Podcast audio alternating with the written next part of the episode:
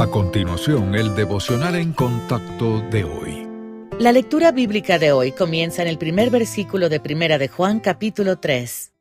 Mirad cuál amor nos ha dado el Padre para que seamos llamados hijos de Dios. Por esto el mundo no nos conoce, porque no le conoció a Él. Amados, ahora somos hijos de Dios, y aún no se ha manifestado lo que hemos de ser, pero sabemos que cuando Él se manifieste seremos semejantes a Él, porque le veremos tal como Él es y todo aquel que tiene esta esperanza en Él se purifica a sí mismo, así como Él es puro. Todo aquel que comete pecado infringe también la ley, pues el pecado es infracción de la ley. Y sabéis que Él apareció para quitar nuestros pecados, y no hay pecado en Él. Todo aquel que permanece en Él no peca. Todo aquel que peca no le ha visto ni le ha conocido. Hijitos, nadie os engañe. El que hace justicia es justo, como Él es justo. El que practica el pecado es el diablo, porque el diablo peca desde el principio. Para esto apareció el Hijo de Dios, para deshacer las obras del diablo. Todo aquel que es nacido de Dios no practica el pecado, porque la simiente de Dios permanece en él, y no puede pecar, porque es nacido de Dios.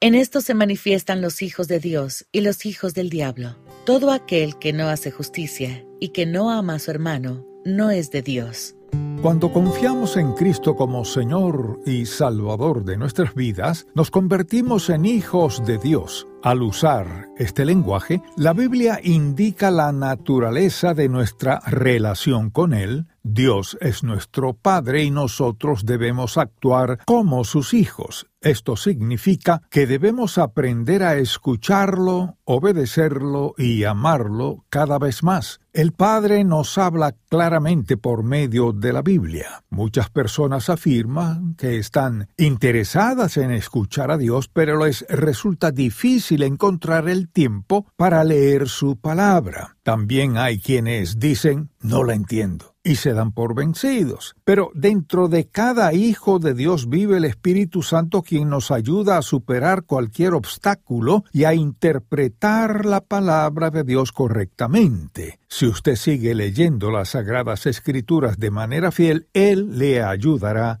a entenderla. Una vez que la persona nace en la familia de Dios, nada puede destruir esa relación, ni siquiera el pecado. Pero la desobediencia entristece al Padre Celestial y dificulta la comunión y la comunicación con Él. La restauración, que es esencial para el crecimiento espiritual, solo es posible al confesar a Dios los pecados y arrepentirnos. El pasaje bíblico de hoy menciona las características de los hijos de Dios. ¿Es usted miembro de su familia? Si es así, su vida debe caracterizarse por obediencia y rectitud.